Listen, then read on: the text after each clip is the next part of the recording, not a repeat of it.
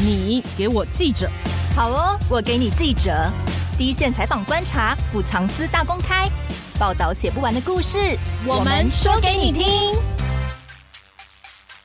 大家好，我是欧边。大家好，我是边边。今天又要来聊光电的水有多深了哦，oh, 我们真的超爱聊光电的。对啊，为什么那么爱聊渔电共生等等的？其实这个当然是我们要很感谢我们有一位非常勤劳、锲而不舍的记者，然后他跑台南像跑自己造咖一样。对，忠实的听众应该有发现，嗯、我们已经连续三集的话题，不管是议长选举啊，还是能源政策，都会把画风拉回到台南。嗯，因为我们越深入台南，了解到了台南这个。地方啊，其实是光电产业的大肥肉，黑白两道都想要吃饱饱，所以不止食物好吃，哦，超好吃，光电的肉也好吃，对，大家都想要分食。其实我们也不是真的很爱唱衰什么光电政策、与电共生不好，对，而是真的很想让大家多了解一下不当的光电政策，或是假设政府把关很松散，大开后门放水的话。台湾的国土会付出什么样的代价哦？嗯，大家应该都已经知道，台南八十八枪案子是跟光电利益有关的吧？对，这几个月炒的超热的，而且到现在也还是真相没有出来，主嫌不知道去哪了。对，这个主角呢，受害者他是受害者嘛，也是打个问号啦。嗯，主角就是民进党的前中执委郭在清。我们今天独家取得了一段了解八十八枪案子内情的学甲地方人士他的受访英档，那他对。主嫌昂姑洪正军教唆开枪的犯案动机呢，有一个蛮详细的说明的。嗯、那这是这位呃知情人士的说法啦，其实也不太确定到底内幕是怎样，但至少有人愿意敢出来说了。没错，那这个英党可能也对现在台南目前光电暗场泛滥给了一个蛮好的解释的。没错，所以我们现在呢就要欢迎带回这段受访英党的记者陈希文，以及好久不见的立安。对，来欢迎两位。各位听众朋友，大家好！大家好，我是李安。希文刚说他把那个报社的车马费都已经报完了，是不是？对，不是，因为我们每个月都会有油贴，三千多块的油贴，平常我都用不完，那这个去年的已经用完了，可见旗鼓真的非常的远，可见真的是跑造卡。对，那我们先来听听希文这次采访带回来的音档。为了保护受访当事人呢，我们有做了变音处理。嗯，大家可以从这段音档里面先了解一下昂姑跟郭在清是什么关系呢？还有郭在清一直传言跟黑道有一些勾搭，有一些黑金色彩。那这段音档也有一些说明。嗯，大家来听听看。一手都是郭在清一手的操作哦，真的、哦。你在按在光电量，按在是拢一手的操作。哎，你那皇宫是地下市长啊，我怎么算计他开几年？谁是地下市长？郭在清。哦，郭在清。因为黄伟成的算计是一些财务长，现在嘛是几种个政策投资啊。对啊，对啊，对。冻酸料没有办法，比较又梗的，就是要听他的。对对对。台湾刚好在发电光电嘛，对哦。他说开始去招兵买马。走这个光电这条路线，他来跟厂商讲，你们要进来台湾市政府，呃，申请光店，他去交代，很快就下来，哦，但是比较快下来就是有条件的，哦哦，看你的面积多少，我要多少回馈，哦，你要饼大、黑道、白带都要啊，哦，到最后他也是有有跟黑道讲了。一个一个老大，随着一个老大，陈世敏啊，陈世敏啊，呃，他已经死了。他如果没有死，都不会发生这个八十八枪的事情，都是他在造的郭在清。好好。但是陈世敏他是有钱大家赚，黑道的方面他会处理。啊，陈世敏是什么时候过世的？他过世还不到一年。哦。陈世美死嘛以后，来找林世美安排这个黑道方面的事。对对对。但是林世美没有那个陈世美那么厉害，他没有办法安大家所有的黑道啊。哦。未来发生那八十八枪的时候，我那个安姑呀，哈，本来是陈世美的饲养的啊。对啊。哦，他就要分那杯羹啊，给他讲黑道的股份一点点给他。给安姑哦。他没有答应他。嗯。陈世美死以后，安姑就开始来找。要黑道，他的份份额啊，他就是不给他。嗯嗯嗯。一些厂商都知道安姑的新来的粉嘛。对。他都有利用他安姑的名义，那厂厂商要拿给安姑的，那里他都没有给他。哦。到最后被我安姑知道，最后安姑不给呢。哦。还有叫安姑知道，安姑就是要找他。啊，这样多少钱啊？黑吃黑多少钱？将近一亿。将近一亿。啊，你怎么会？这些都是从哪里知道的？哦，我们先讲，很早就传言多了。安姑本来就是我们这里的人呐，就是谁讲？哦，安姑本来还不会那么那么气的，嗯，要那么生气的。他就是不给他，要给他叫警官说他这个人在通缉，要把他成立专案要抓到。对，啊，郭台铭就是利用他警官的人脉，成立专案通缉，成立专案通缉没有办不行啊。他的郭台铭在这边势力这么庞大。哎。郭台铭是黑道的金主哦，黑道的金主。那、啊、你这边最大的光电商是谁啊？云豹。我们这边大概是云豹。西文这段访问是什么时候采访的？大约一个月前吧。哦，一个月前，去年的时候，去年底。对，没错。台南的黑金问题呀、啊，跟光电的纠葛，这几个月来一直都是江湖传说嘛，嗯、大家就是传来传去，也不知道是不是真的。那往往都会连接到一个主人翁，也就是刚才英党里面提到的郭在清的身上哦。透过刚才知情人士的受访呢，这件事算是被证实了吗？我觉得不完全，这还是要靠减掉的调查才能够做最后的判断。但是确实这样子的传言或者是这样子的消息，在学甲一带传的是蛮沸沸扬扬的。那基本上很多台南在地的民众都会跟你讲同样的说法。嗯、那我们也想要去确定这个金流，可是我觉得公开的资料还不够，让我们能够去取得证据去证明。嗯、但是我觉得一开始也是有一点。想说怎么办？要怎么样去调查这件事情？嗯、就是说大家都讲的言之凿凿，可是我们毕竟是记者，不可能说他们说什么我们就一定就是这样子。对对对。可是后来整个件事情爆发开来是始料未及的，就是说在选后八十八枪案的侦办，然后再到正副议长的贿选案，整个案件是一连串的爆开了，然后再加上郭在清的卢渣案的调查。嗯，所以说呢，是当时在访这一件事情的时候，其实是始料未及，没有想到他会，没有想说会变得这么的严重，就是有有点不得了的事，有点有点亚 康的感觉，黑金就是要亚康了。嗯，对。刚才知情人士还加码提到郭在清的身份，他还是地下市长，他还是黑道的金主，还说了光电业者只要给回扣的话，就有办法让光电案场送到市府里面以后可以加速通过。嗯，这就是要给一些钱嘛，对啊，疏通一下，这个也是地方上秘而不宣的事嘛。嗯，应该可以这么说吧。反正呃，郭在清原本是卖蒜头的啦，嗯，然后他所以他。据我所知，他蒜头没有卖的很好，但 是 所以他转行了是不是？没有，他是后来因为那个在台南处理炉渣的超响公司，嗯，有找到他，就是因为那时候超响公司他们原本是买那个非法炉渣，嗯，然后就是因为八八水灾之后把炉渣冲出来，然后影响到旁边的农地，所以他们后来那边就变康这样子，嗯，所以那边的炉渣也是乱买，但只是被冲出来，对，在在台南后壁那边，嗯，然后所以说他们就需要另寻地点。可以再买的地方，对，所以说他们那时候就找上郭在清。嗯，那郭在清本来是他只是租厂房，然后借公司给他去运作买炉渣的事业。后来郭在清觉得哇，这个蛮好赚的哦。他本来的这个炉渣事业是合法的吗？还是本来就已经非法了？就是非法的，因为他们就是他们等于是那个公司，就是拿这些钢铁厂的炉渣来收集，可能是承诺说我会帮你处理，然后在处理后的成品要再卖出。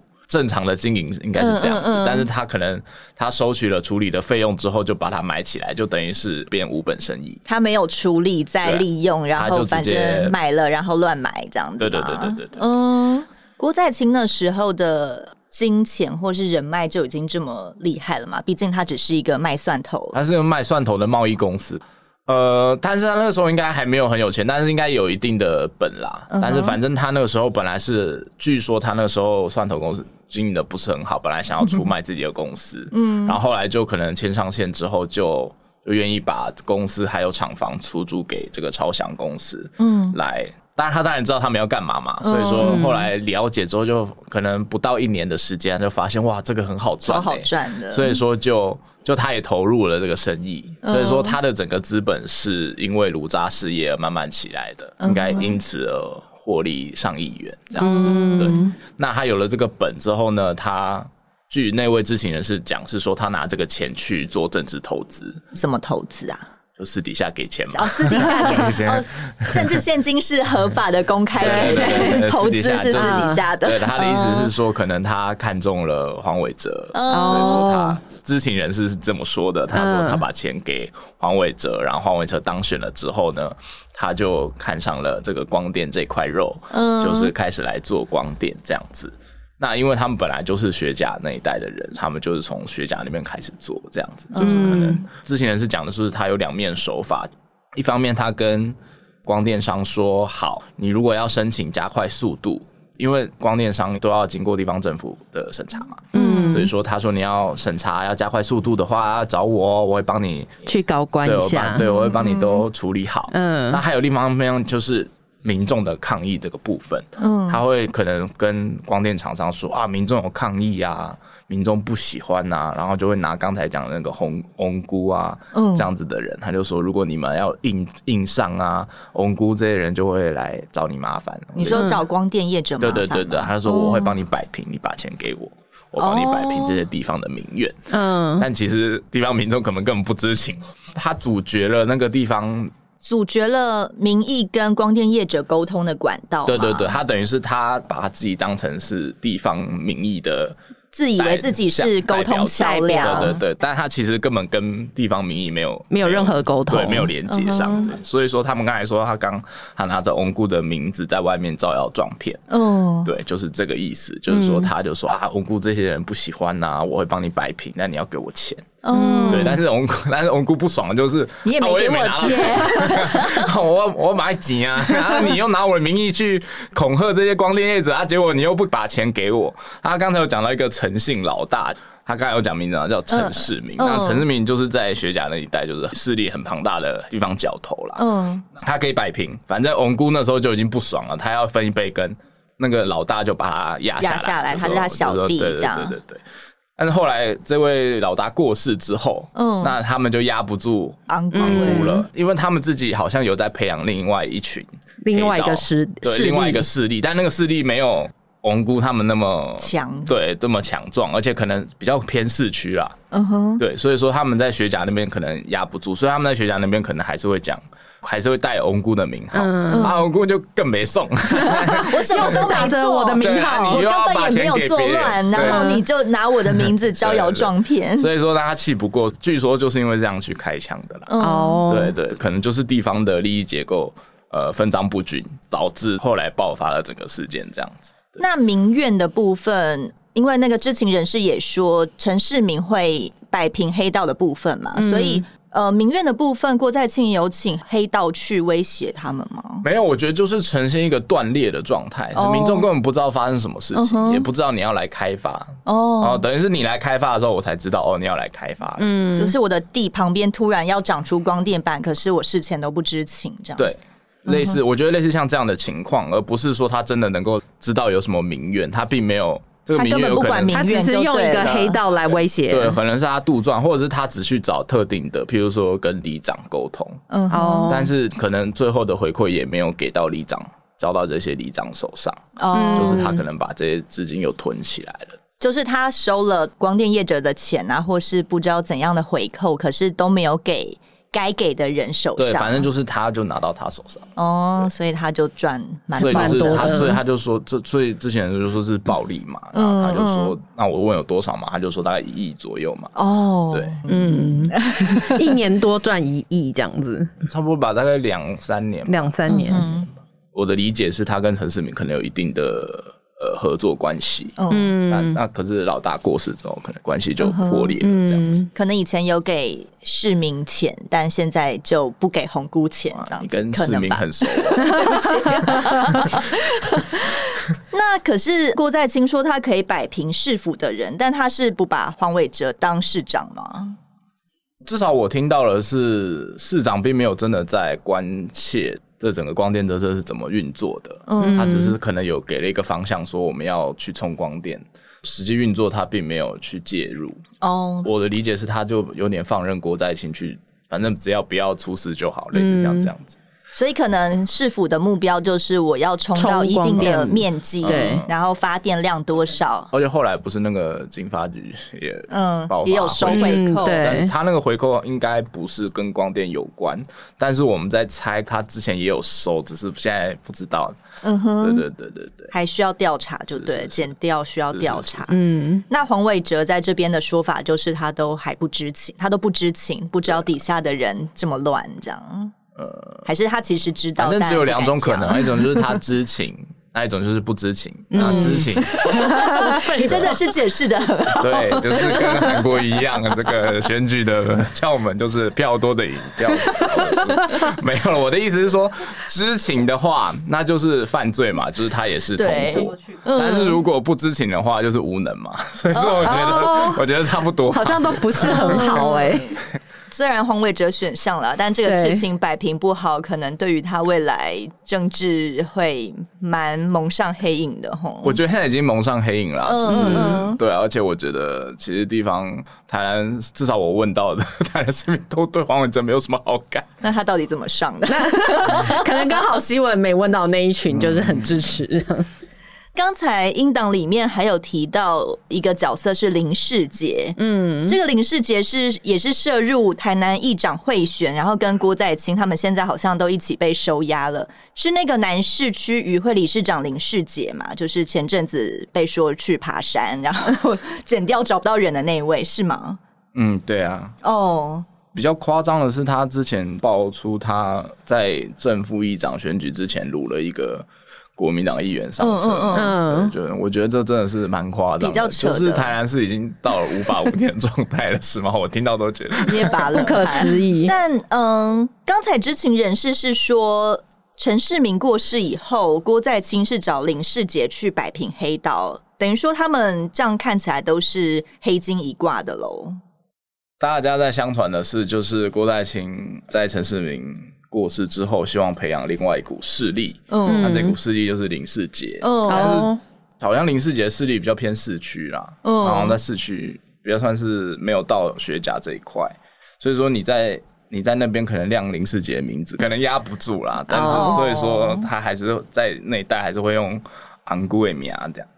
好，那这样这一集出来以后，大家知道了这些人还还能够赖掉吗？就是大家都说他们是黑金，郭在清之前也说他不是黑金啊，他还要告人，不是吗？但现在就是剪掉要怎么去找到这个证据啦。现在如果就是大家口耳相传，我们也不能就是为就相信未审先判嘛。嗯，对。但我们只是说现在有这个状态，然后嗯，我想这也不是不是事出无因的啦。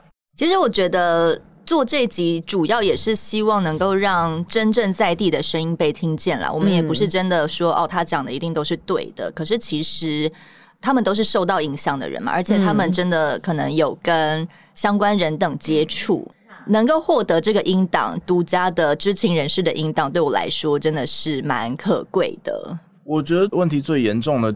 我们先讲说，光电政策并不是一个不好的东西，对，可是它在执行面确实有很大的问题。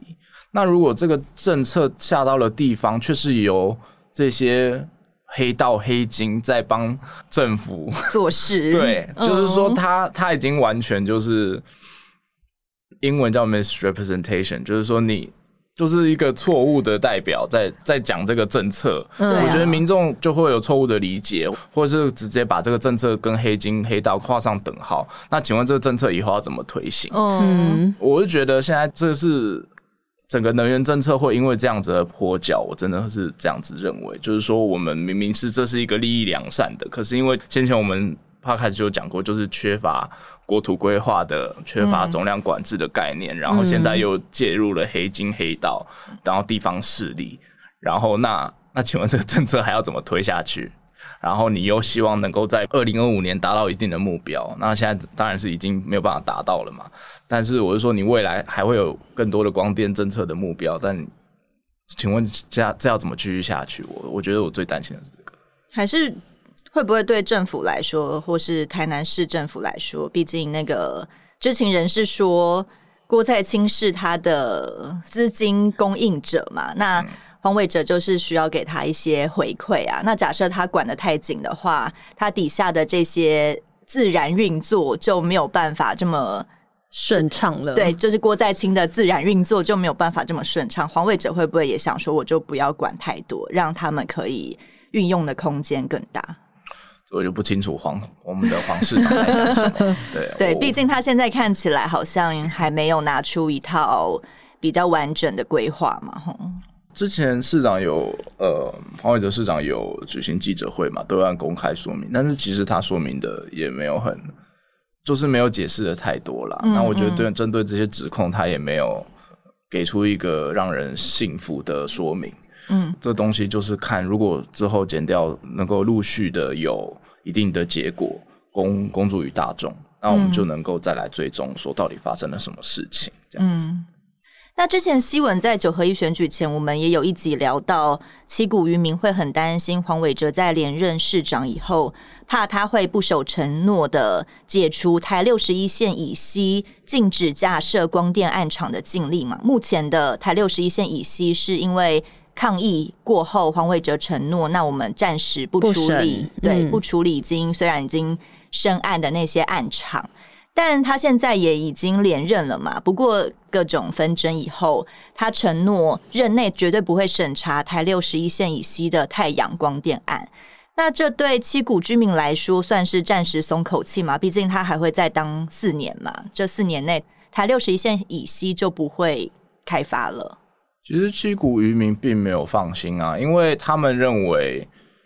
他们现在接收到的资讯是说，这个禁令当初是呃台南市议会通过的。嗯，那现在台南市长说，哦，我们不会，绝对不会审查，不会开发。哦，可是他们现在很怕说，如果现在议会有了新的议长之后，他会不会改变主意，主导议会去把这个禁令消除？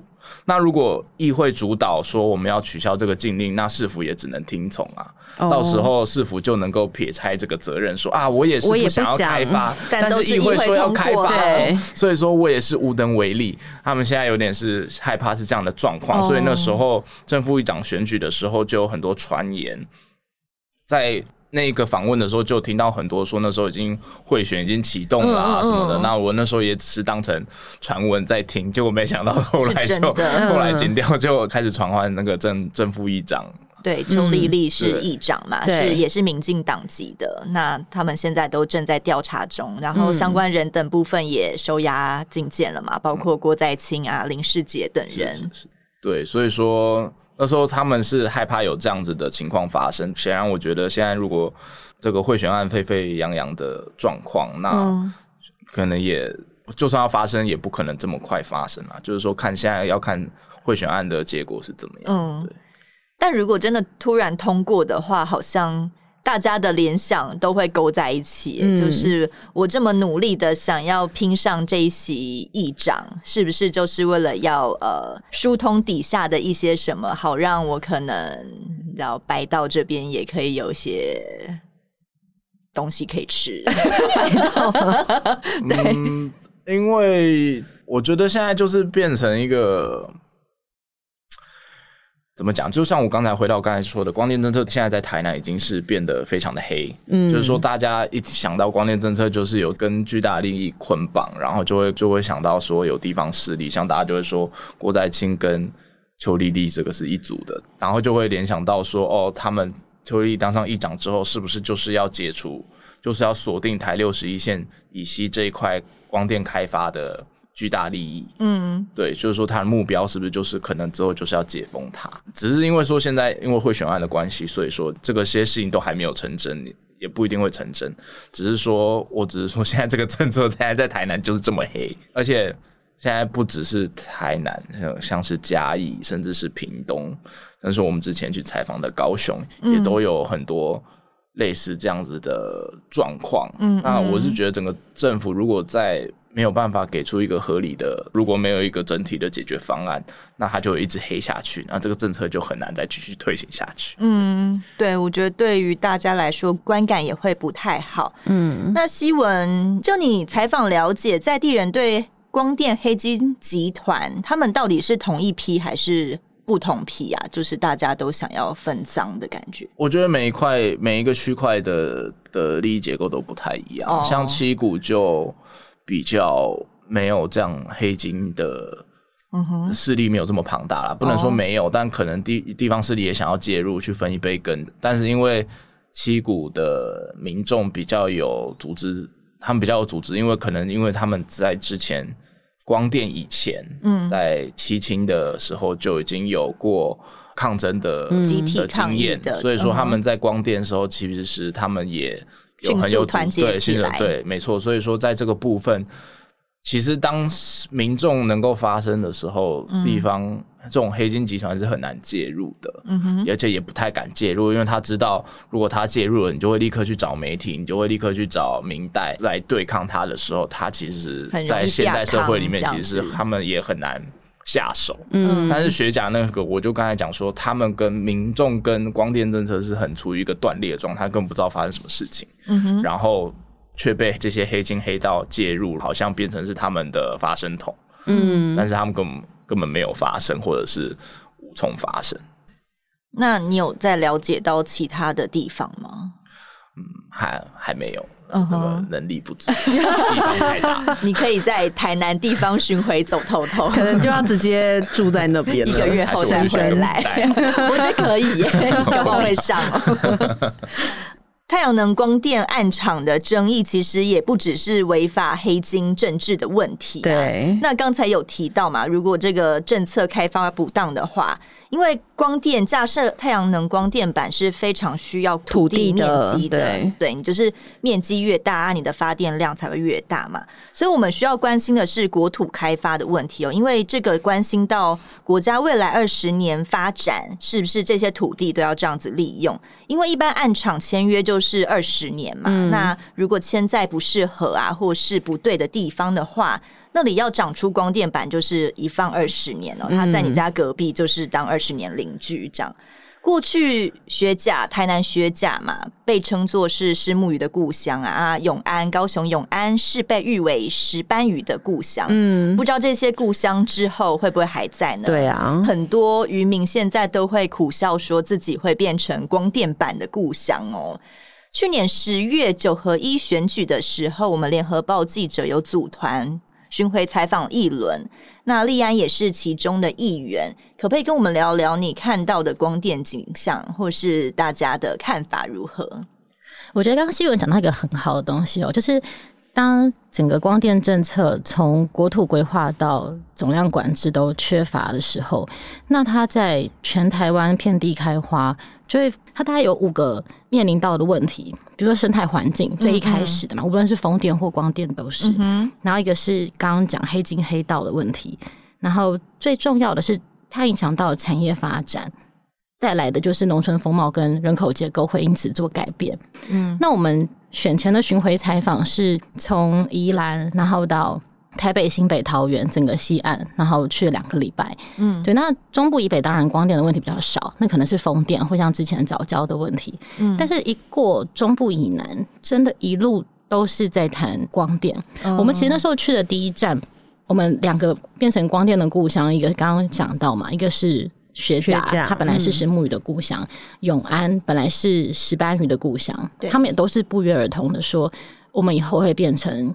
光电的故乡，其实，在前面我们还有去一个地方叫成龙湿地，嗯，它是在云林的一个海岸这边。那个地方其实算是也是一样，台六十一线往南的时候，你过口湖休息站，它早期曾经是农村，嗯，但是后来在海水倒灌之后，他从农村变渔村，对对对，然后后来就养了很多的，就是有很多鱼塭去养白虾啊，跟那个石目鱼。因为是海水倒灌，然后抽地下水的原因，嗯，所以后来那边的社区花了十多年找到跟湿地共存的方式，就好不容易这个地方建立起了一个新的模式，可以跟环境共存，然后年轻人也回来。我十几年前写过他这个地方改变的题目，然后再一次去很明显看到跟以前不同。嗯，就是当时看到他们挣扎的那个过程之后，好不容易变好了，然后就现在整片都变光电板了，都是光电板，嗯，而且是很大很大面积的一片，而且它才正在改。它是架设在成龙湿地上旁边，旁边，旁边，对，旁边还有一大块是台糖的土地，哦，对，然后整片不知道几公顷，然后我那时候就去问当时采访的朋友，那个感觉也是十年前去采访他们的时候，他们是非常的想要翻转这个村落，嗯、但是过了十年，现在有光电进来，他们的那个热情有点。被撕裂了，就到底他们是要的是光电的这个利益去土地去交换，还是他们要继续维持他们原本的产业？因为原本的产业也许收入不如这个新的方式，的对。那原本在努力的人，他当然很需要这些居民啊一起的合作，但是因为这样被撕裂，所以后来也是一个分崩离析。嗯、大家后来又各自去发展自己别的事业或者是什么，所以那个地方跟当年已经不一样了。这是一个。光电跟土地的是共生还是共争的问题，西文那边也是处理到很多类似这样子的案例。嗯，那我们去移开云林之后去台南，因为台南学甲那时候我们是升空拍机上来看，那原本的那个是木鱼的鱼纹被抽干之后，它就变成全部都是一样都是太阳能板。那他们学甲虱目鱼碰到原本那边碰到最大问题是两岸现在交流嘛，然后虱目鱼。他们以前轻做的过过不去的问题，已经很惨了。然后光电板又更取代他们原本的这个生机，所以他虱目鱼的理事长他才说，以前他们是虱目鱼的故乡，那他们现在都要变成光电的故乡。他们现在是虱目鱼的养殖也是大幅减少吗？对，嗯哼，嗯。然后后来到高雄是石斑鱼吧，对，它一样也是受到两岸的因素减少很多，然后石斑鱼的。养殖户也是说，哦，哪边都已经被圈走了。这个是在大陆禁令下来以后才发生，还是其实还没有禁的时候就已经陆续的都改建成光电暗场？它是陆续的，到现在都还是有一些，它其实已经是划地了，那还没有盖上去。那有一些是之前就已经铺，永安还没有到这么多，只是都已经知道哪一块都已经是未来会是光电暗场。对，而且很多是。看到很多还蓄水的，其实都已经签约了，所以未来会更多。哦、那这些呃已经被签约的，可能是农地或渔文，他们本来的在上面养鱼或是种田的人，也都是承租的吗？还是他们本身是地主？有的是地主，有的是承租的。承租的就会面临到刚刚那个问题嘛，他可能呃本来是承租户，后来盖光电之后，他可能会没有工作。对，那如果是地主的话，他也是有这个意愿去做。每个地方不太一样。嗯。永安大部分是地主，所以就有可能像是你刚才讲的成龙师弟的问题嘛，他们被撕裂了，可能就有一部分人愿意出租，那他赚租金也不用工作，就过得比较舒服啊。可是有一些人愿意发展农村景色的，或是希望他再造的这群人就没有办法团结起来，大家就没有办法为这块。地区或是社区发展成他们希望有的在地特色。嗯，而且因为土地乘客他在穿梭，他有很多的话术，比如说，哎、嗯欸，几年不收租金啊，多久会还给你啊？年轻一辈的农民他可能会去思考说，嗯，那二十年后这个土地会变成什么样子？嗯，或者是以后这些光电板怎么办？他会为他的后代去着想，或者他会去计算。嗯、可是有更多的老农，他可能。就会被话术给迷惑，就会觉得 OK 好啊，签约好像更划算，或者是他可能也不想再继续务农嘛，可能下一辈没有要接手的时候，他就会觉得那就没有关系，就租出去。可是这些最后也都是话术嘛，那最后失地的可能还是他们，所以他们也愿意说哦，我本来这一块地是农田，但反正地是我的嘛，那未来要怎么用它，是要是盖光电板呢，或是继续种田，或是。搞不好盖房子什么对他来说都没有影响嘛？他其实只要地是他的，怎么利用对他来说是没有差的。可是，一连串的这样整片的下来，就是你在没有国家对这个区域你要怎么发展规划的时候，就像刚刚讲，如果全部都变成光电的故乡，那失去的是什么？嗯嗯。去年十月的时候啊，我们也有关注到渔电共生有从西部沿海入侵到内陆的现象。主要就是因为沿海的呃，能够拿来架设太阳能板的余温啊，或是土地都已经要饱和了，嗯、该盖的都盖了。对，政府规划是在二零二五年要达到太阳光电板设置二十 GW 的目标。其中余电共生是占四 GW，那预计它需要一万公顷的土地，就是要发四 GW 的电需要一万公顷的土地。到前年的六月为止呢，包括七个渔电共生专区、啊，六个县市的先行区，还有七个县市的非先行区等，所有的土地加起来哦，正在规划要开发的土地面积已经达到了九千四百二十四点九公顷。那因为刚才有提到嘛，很多案场呢被抗议啊，有纠纷啊等等的，这些余温也许就是陷入停摆中。我虽然规划了，嗯、但我不能开发。对，所以这些业者也算是脑筋动得很快，很聪明嘛，就想说，那我们去别的地方物色土地好了，转移目标。所以他们找上了高雄的特定农业区，稻田会变身成室内养殖场哦，然后顺便做太阳能发电。这件事情有合理吗？据说是有县民吗？特别跟立安说的，是不是？对，其实那个时候一开始是我朋友，然后问我说我们有没有在追鱼店，然后我就把陈希文的报道贴过去，说你看我们做超多。然后他就说，因为他们在美浓跟阿联，其实他们其实听说了很多个月，只是一直没有证据。嗯，那。等于是他们那时候发现说，美农大概有二十几件的申请案是在特定农业区去做室内渔电的申请，然后是高雄海洋局在排审，因为这里面太多疑问了。一个是本来的法规特定农业区，我们会认为说是不行的。那二十几件申请，其实里面只有三家公司，主要有三家类似代书这样，就是去做。那而且为什么是高雄海洋局？地方的人觉得怪，但是他们又一直有点无解，然后又没有证据。那是后来。嗯，我们拿到一些资料，然后所以我就找西文，然后还有游长华，就是一起去现场看。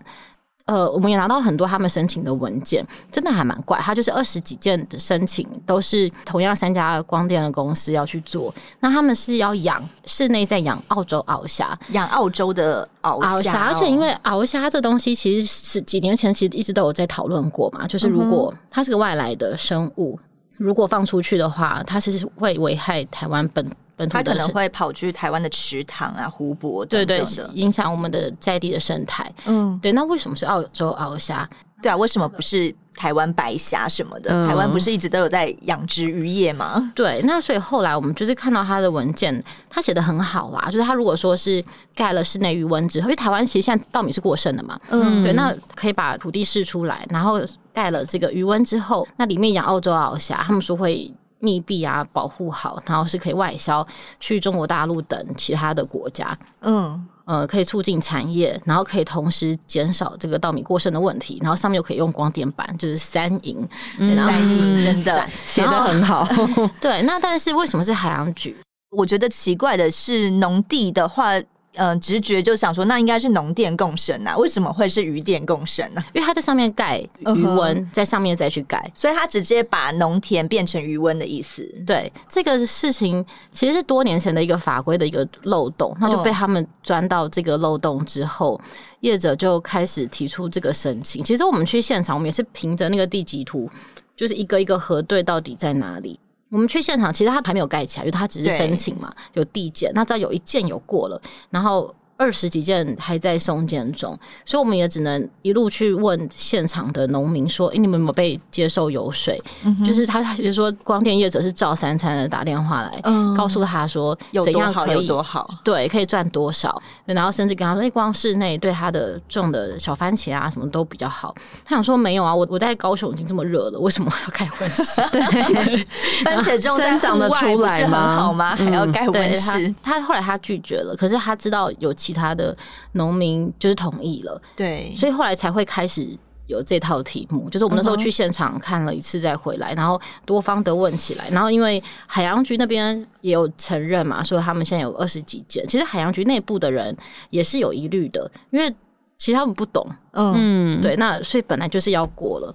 他们不懂的意思是说，他们不懂。农田变成余温之间的影响吗？比如农业局出身的，或者是农业出身的人，会认为这件事情可能不妥，可能会延审或者什么。对，可是不同的领域确实会有落差嘛。那所以那时候我们呃地方的同事去问高雄市，他们是一开始是去问农业局，说是不是有二十几件特定农业区被申请为要做嗯室内余温，农业局是否认的。嗯，因为他因为案子没有到他们那边，对，所以他们否认。我就说没有，但是我问海洋局有，所以后来是再去问海洋局，然后海洋局说哦有，他们有这二十几件。那为什么这个是海洋局来负责的？因为它是室内雨点，要室内渔温，它那个东西有关的就都是归海洋局。哦，对，对，所以它刚好又跳过，它有好几层，就是跳过了很多不同的把关。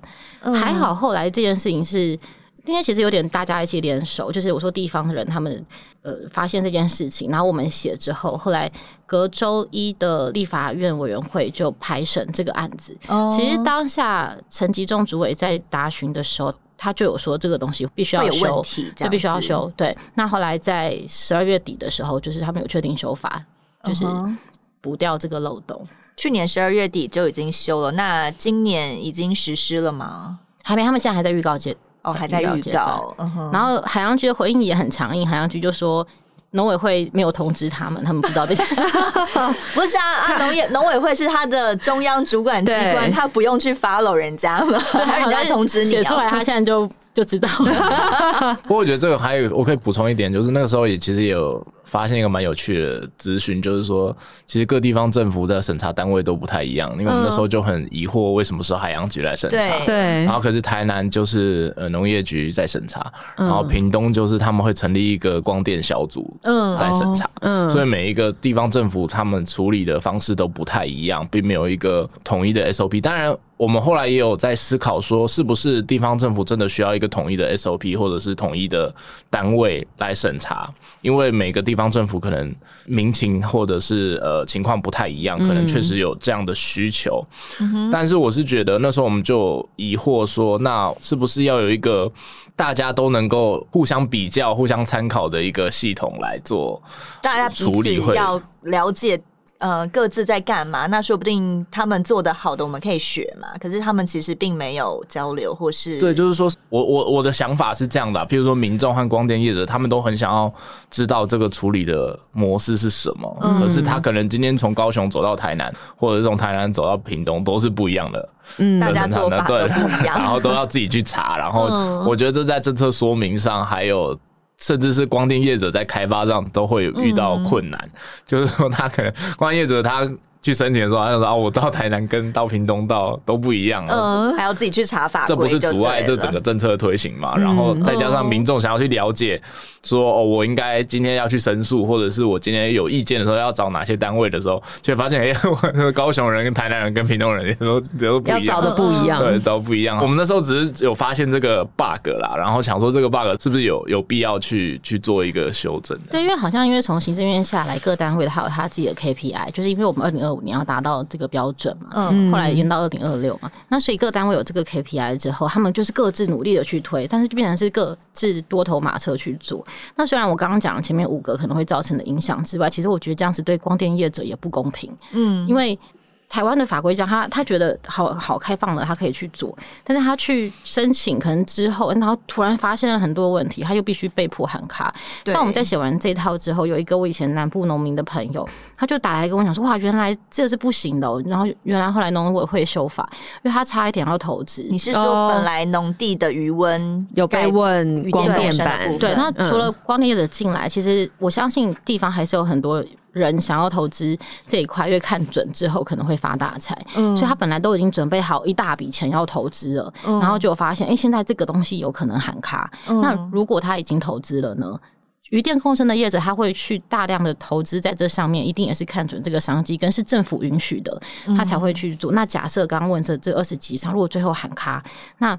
当然，我们好，我们这个好像前面做的题目是达到我们保护了农地，但是其实对业者也不公平啊。对，一开始是政府你让我来做的，嗯，所以我才会有这么大量的投资，甚至是在地人有很多的钱也投进来。对他们来说是合合乎法规的，我就是照着你的规则走嘛。但没想到你后来说哦，这个是漏洞，是不合法的，我要立刻再修法，他们也会想说莫名其妙。对，就是一个投资失败。那像高雄海洋局是已经核准了阿联区的有一场案场已经过了嘛？现在美农还有二十多场啊。那农委会已经预告修法了嘛？这代表说可能美农二十多场不一定会通过了，还是他们就是应该是？现在就连阿联那一场，本来高雄海洋局跟我们说他通过，但后来再问他们也都很不置可否，又撤回了？对啊，就说还在程序中，所以他到底到什么程序上，哦、他们也都还没有讲清楚。然后以及美农区二十几场，可能要等法规过后修正过后才会知道，但应应该是不会过啦。嗯嗯，对，因为看起来农委会这边是比较偏，我就是要保护农业用地，嗯、然后，但农委会的说法也是乐观其成光电发展嘛，只是我们需要用一个好的开发方式。嗯。对，刚才立安有提到说嘛，对于业者来说，他们也认为，他们也是为农地开发着想啊。比如说，有一些老农他退休了不做，嗯、那这些土地不就荒废了吗？他们如果拿来改建做渔电共生，也是活化闲置的农地呀、啊。那可能也可以增加老农的收入嘛。他们本来是种田的，现在可以收租金也很好。嗯，而且那个租金蛮高的，听说都是一般以前农地的四倍价钱。嗯嗯嗯，对，就是。对啊，如果我有这块地的话，说不定就被说服了。可能平常这一块地只能赚个五万块的租金，哦、但现在突然给我二十万，你不觉得生活会差蛮多的吗？对，然后更重要的是，其实有很多南部的土地，大家务农的人口越来越少嘛，基本上是荒废的。然后，那我们这些地到底要怎么用呢？还是就真的让它荒废下去？还是我们可以做其他的利用？嗯，不过假设真的盖了光电板下去啦。显而易见的缺点就是，我们的农地面积就会越来越小嘛。嗯、那以后真的想说，哎、欸，我们有一个很好的 idea，要拿来干嘛干嘛种什么的时候，哎、欸，就没有地了，对，就不能种田了。台湾的国土面积就是这么小，我们就是一个小岛，哎，那像发展太阳能光电要这么多土地。这种空间利用的冲突有没有解决的办法？因为这就是政府这么积极在推动的政策啊，它要如何在这么小的国土面积上去推动呢？我觉得这真的是要政府要先有一套很严谨的规则啦、规范，事前的国土规划真的要想好，因为你把这个。嗯诱因就是这些利益放下去之后，就会变，它就会开始自由发展。嗯，我我只是想特别讲，那天我还在跟语重心长的跟那个台南地方的某某某某一个消息来源在在沟通。嗯，然后我就跟他说，其实这整个症结点就是。我竟然没有一块地在七股，要是我有一块地在那边，然后光电业者跑来跟我说：“哎、欸，种这个，然后一个一年给我多少钱？”我说：“我还不让他发展吗？我还抗这个头，退休了，对，对，我还抗这个头。重点就是我没有这块地，只好继续当记者。但是我觉得这个就是揭露这整个抗争的症结点，就是他已经慢慢的从一个。能源政策的选择与否，嗯，要不要光电或不要光电这个选择，变成一个土地抗争的议题啊。对，在这个政策下去之后，空间利用，然后因为这个政策会不会排挤到非地主的这些民众？嗯，那他们该怎么办？再加上地貌的变化以及地方产业的发展，都会受到影响牵连。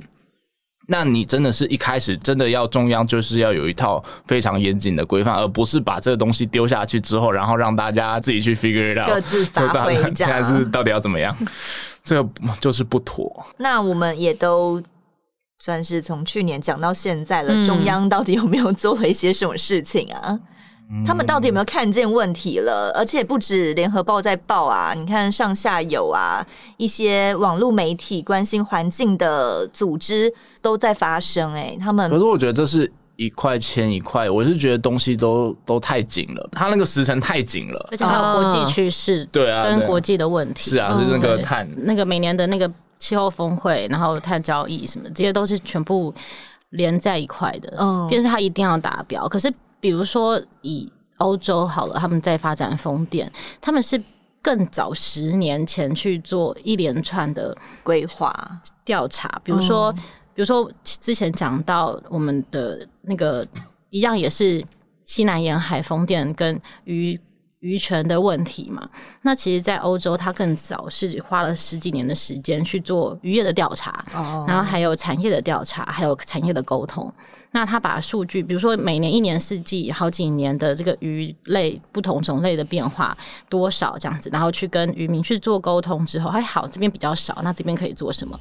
他可能还有牵涉到海洋的，比如说油气啊，就玩乐、油气产业这些，他是做一个整体规划跟调查后，然后我们才开始去推动，纷争就会少很多。可是台湾的问题在我们起步的太晚，然后又很急的在二零二五年要达标。嗯哼，对，那我们又达标又不是说我们自己定二零二五就二零二五，它后面还有包含核核能也是会牵涉在里面。嗯、对，要不要废核？然后，嗯，我们要用什么样子的替代能源？现在看起来政府是没有这样子的更完整规划哦、嗯，各自为政。就是他们只有一个目标在那边，但没有时间去做配套或是更深入的调查。说，呃，比如说我要太阳能光电的话，台湾到底哪一块土地是最适合的？他们根本就没有做这种前置调查。所以，那当然中间游走的掮客啊，或者是业者，他们当然都还是会以自己利益为最大考量的时候，变成是这些掮客在游走，这些黑道黑金在流传，是政府失能的政策默许的。我是觉得这整个东西，你越去采访，就越会发觉，他们全部都是扣连在一起的。譬如说，光电以上就是刚才讲到的能源政策的规划时程，那以下就是像我慢慢就会发现到，其实这些弊案都一个一个都是扣连在一起的。譬如说，刚才讲到的炉渣案，他买地。嗯去填这个炉渣，嗯，然后非法填完这个炉渣之后，把它弄成平地，它盖什么？它盖室内余温，然后来发电。Oh. 我是说，意思就是说，它这整个结构已经变成是一条龙的。我觉得确实有开始有这样的倾向了，就是说，它变成一个非法业者，他们可以一条龙去做的一件事情。他这一块地，他买了，他合法说，哦，我要余温填成。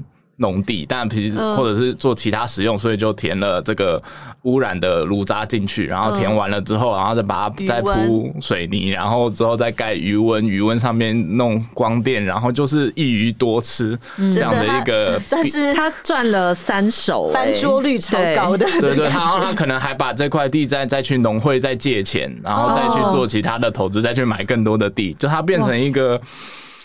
一个循环经济，循环经济，多多角经营啊！我就觉得真的是蛮，我就觉得越越来越有这个倾向，慢慢去观察他们的结构，就是他们如何利用那一块地，然后利用现行的可能没有那么严谨的政策，然后还有看准政府很急，对，然后再加上这些可能。我们也很努力的要去做这些废弃物的处理，但是却没有完善的监督的政策或者是呃嗯嗯机制，然后就就全部都在一起了。对，就有人想说，哈，我要帮你处理，那我就不管你怎么处理，反正你帮我收走就对了。然后他就乱买乱挖这样。对，我觉得有点像是就是一昧的相信企业告诉他说，哦，我这些卖出去了，我这些已经处理了，我都会好好处理。对对对，但是。真的，我们有没有这个资源、人力去稽查、去发发现有问题，而不是说污染到隔壁的农地才说哦，这个有问题。反正我问题没有揭开来的时候，我就当做没问题。嗯、那但真的问题一爆开来，就已经是一连串，好像也很难收拾。嗯，对。原本想说这是一个呃，我们想要朝着减碳或是绿能的方向前进，嗯，但没想到其实后面背后的势力以及大家的利益的勾结这么的大。那我们还是仰赖 希文继续跑台南，帮我们了解一下这个问题。希望希文跑完台南，可以再去嘉义屏东。啊、没有，都靠立安队长。我希望立安队长能够带领我们继续的。好了，可以挖掘问题。